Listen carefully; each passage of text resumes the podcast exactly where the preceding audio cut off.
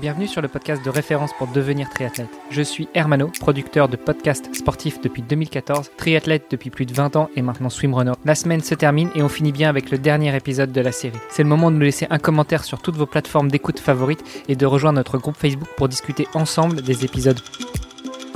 Salut les sportifs, c'est Armano et je suis très heureux de vous retrouver pour le dernier épisode de la semaine. À mes côtés, Olivier de Scooter qui co-anime toujours ces épisodes avec moi. Salut Olivier. Salut Armano. Notre invité de la semaine, Blaise Dubois, le fondateur de la clinique du coureur. Salut Blaise. Salut les gars. Hier, on a explosé tous les compteurs, on a presque fait deux épisodes, voire même trois en un. Euh, mais malgré tout, on n'a pas encore beaucoup parlé de la clinique du coureur. Blaise, j'aimerais savoir un petit peu déjà ce que vous mettez comme outil à disposition du grand public. Tu nous as parlé de l'indice de minimalisme. Qu'est-ce que vous faites autour de cet indice de minimalisme à la clinique du Alors l'indice minimaliste est né d'une publication scientifique où on a questionné 42 experts à travers le monde pour faire une définition claire de ce qu'est le minimalisme versus le maximaliste et comment on peut classer les chaussures. Parce que euh, si tu, comme professionnel, tu fais une prescription en écrivant chaussures minimalistes et que la personne se présente dans une boutique pour avoir une chaussure minimaliste, il peut ressortir avec une OK qui a 4 mm de drop. Donc, on avait un petit problème de définition. Euh, alors, on a,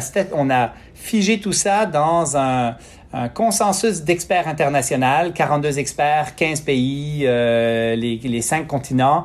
Euh, et en fin de compte, euh, et cet indice minimaliste-là, ben moi comme professionnel, elle est, elle est précieuse parce que je prescris mes chaussures en fonction de l'indice minimaliste qui est le meilleur indice pour savoir quel tissu je vais stresser. Est-ce que je vais stresser davantage un pied versus un genou, une hanche, un dos?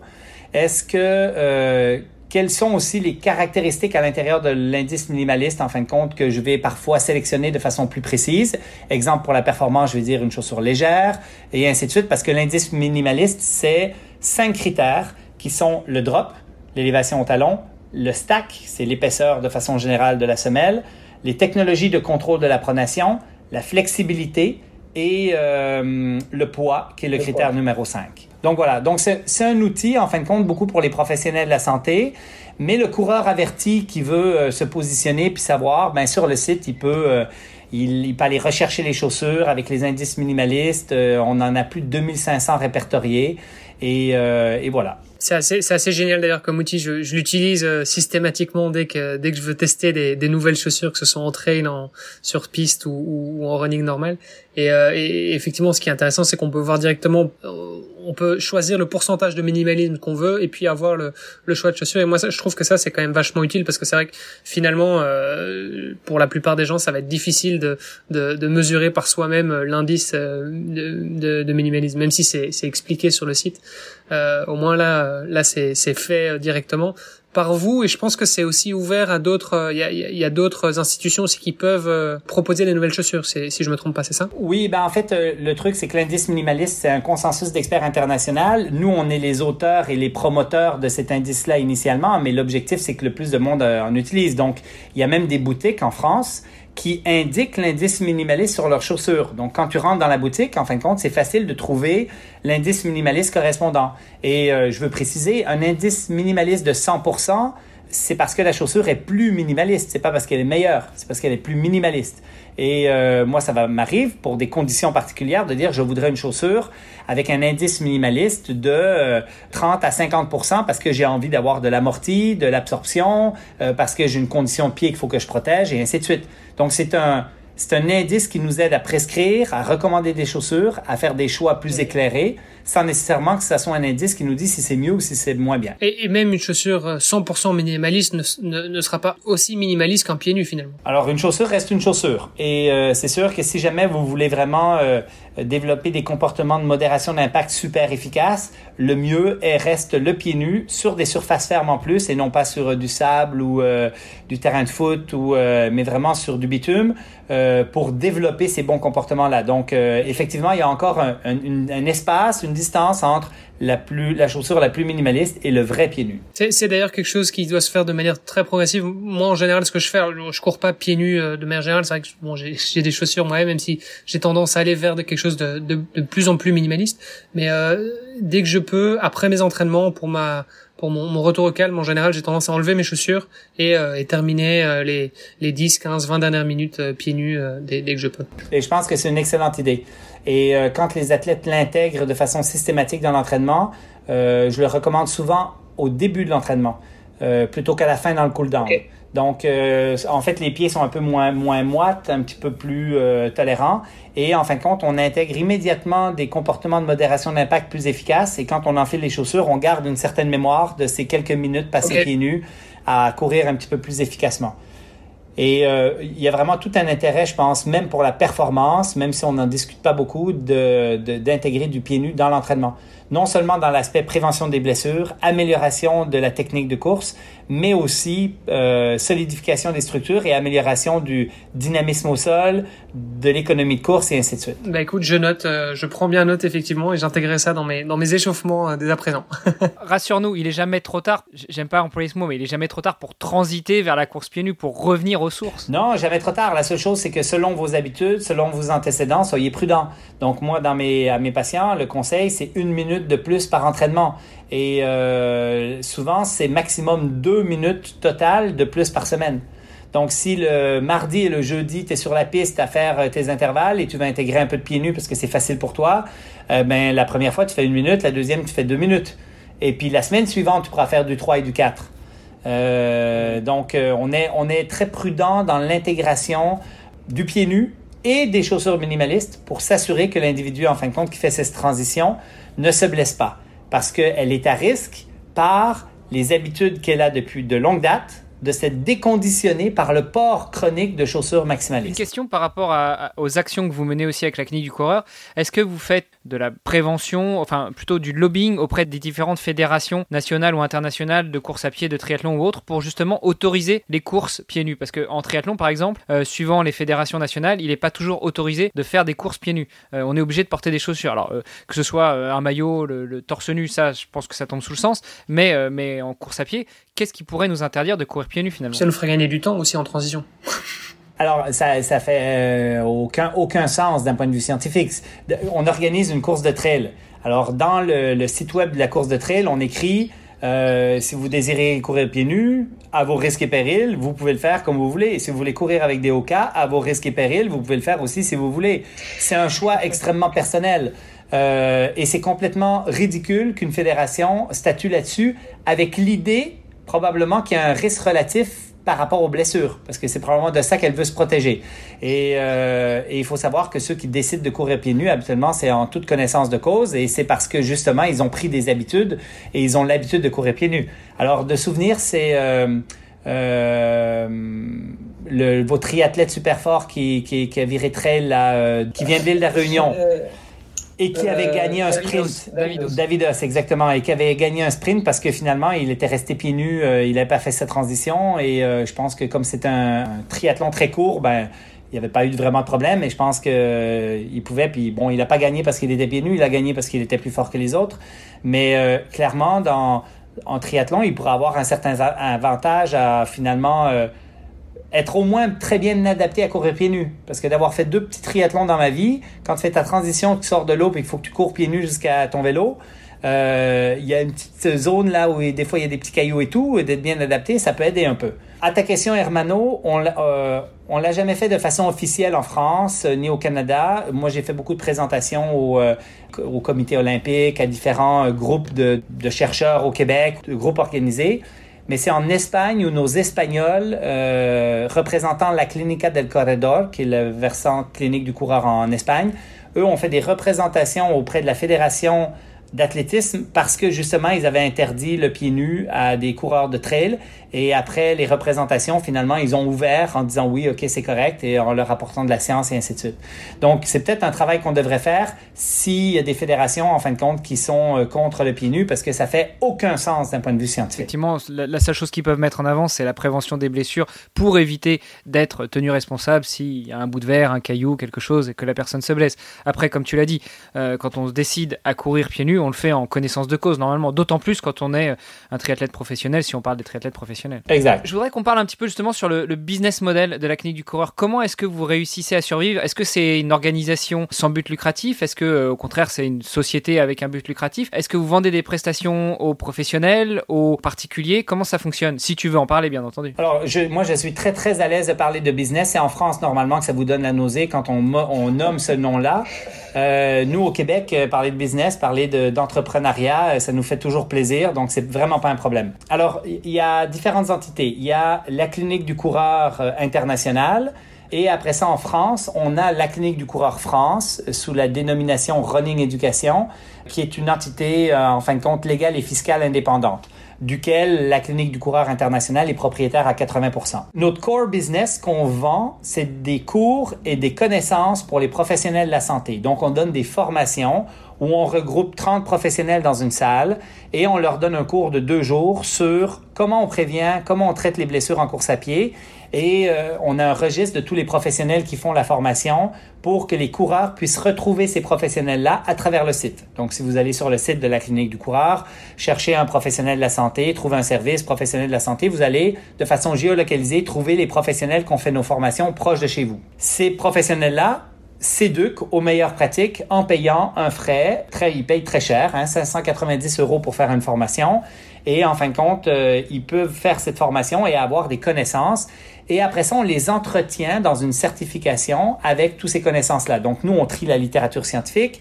Et quand tu es abonné à la clinique du coureur comme professionnel de la santé, ben, tu reçois de l'information continuellement pour continuer d'être à jour dans, ces, dans, dans tes connaissances.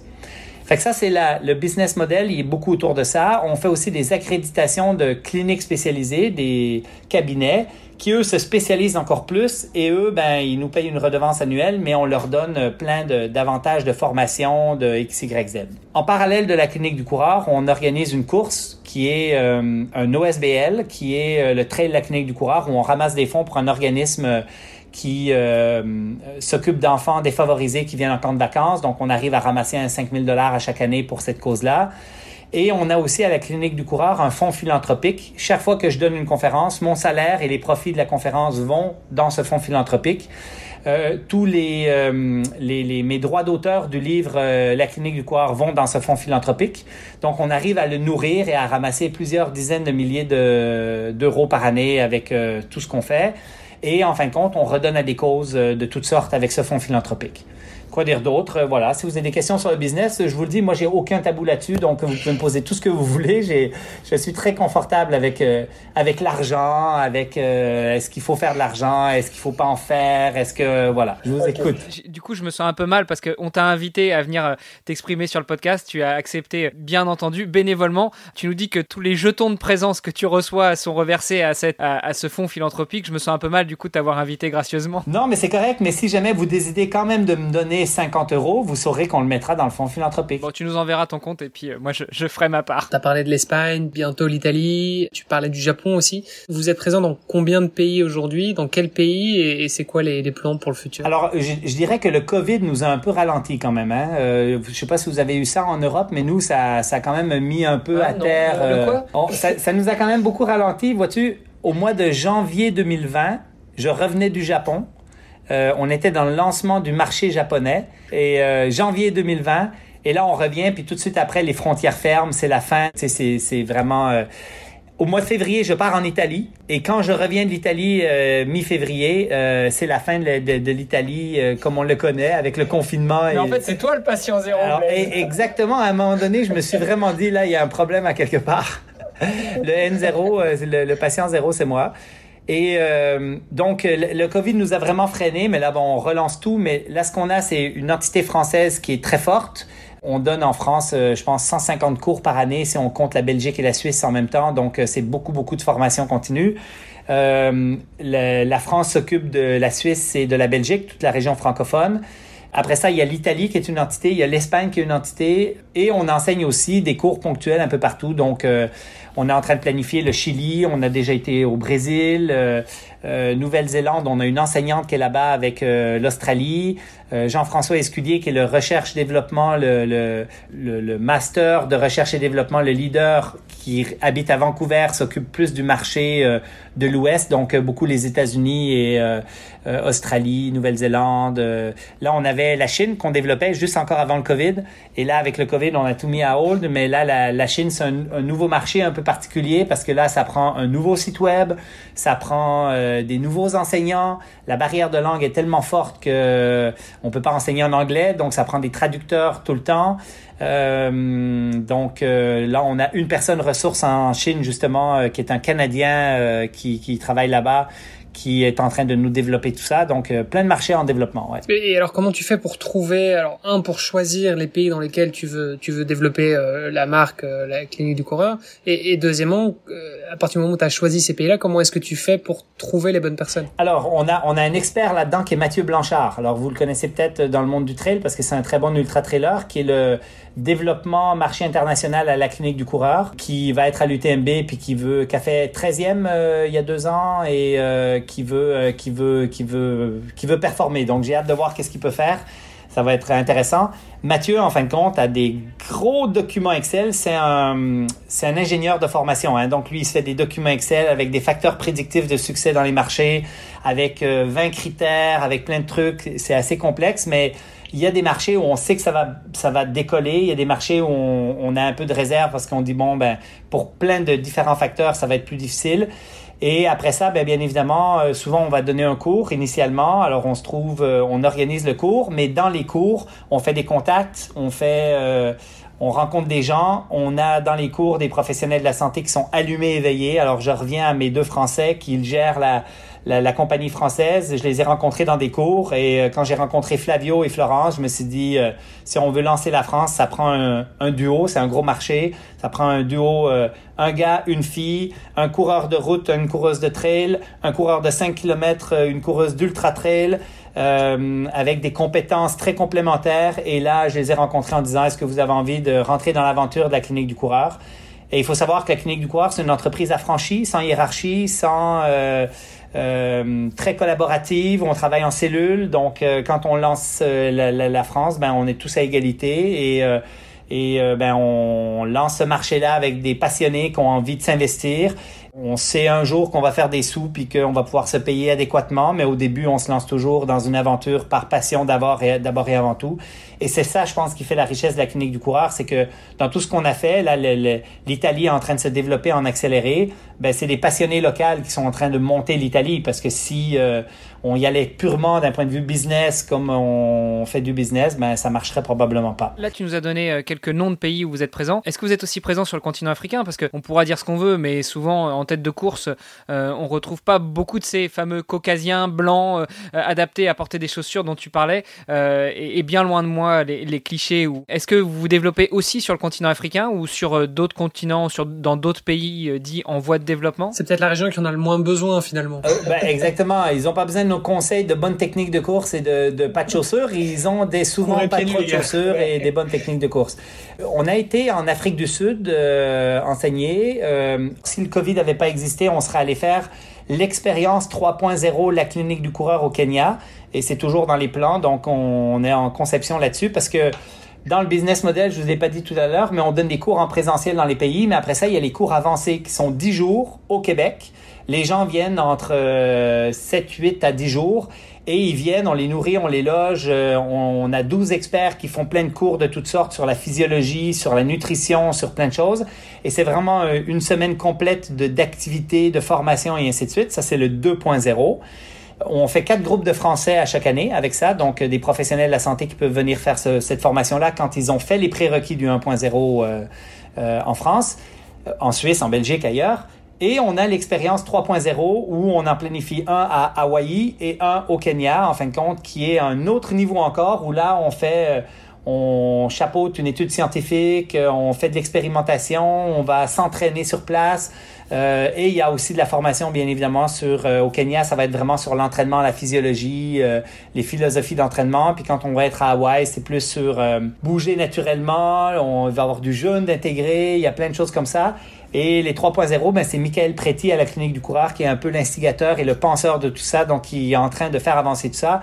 Encore une fois, le COVID nous a un peu ralenti dans nos projets, mais ça va venir euh, prochainement. Donc le 3.0, il faut avoir fait le 2.0 et pour faire le 2.0, il faut avoir fait le 1.0.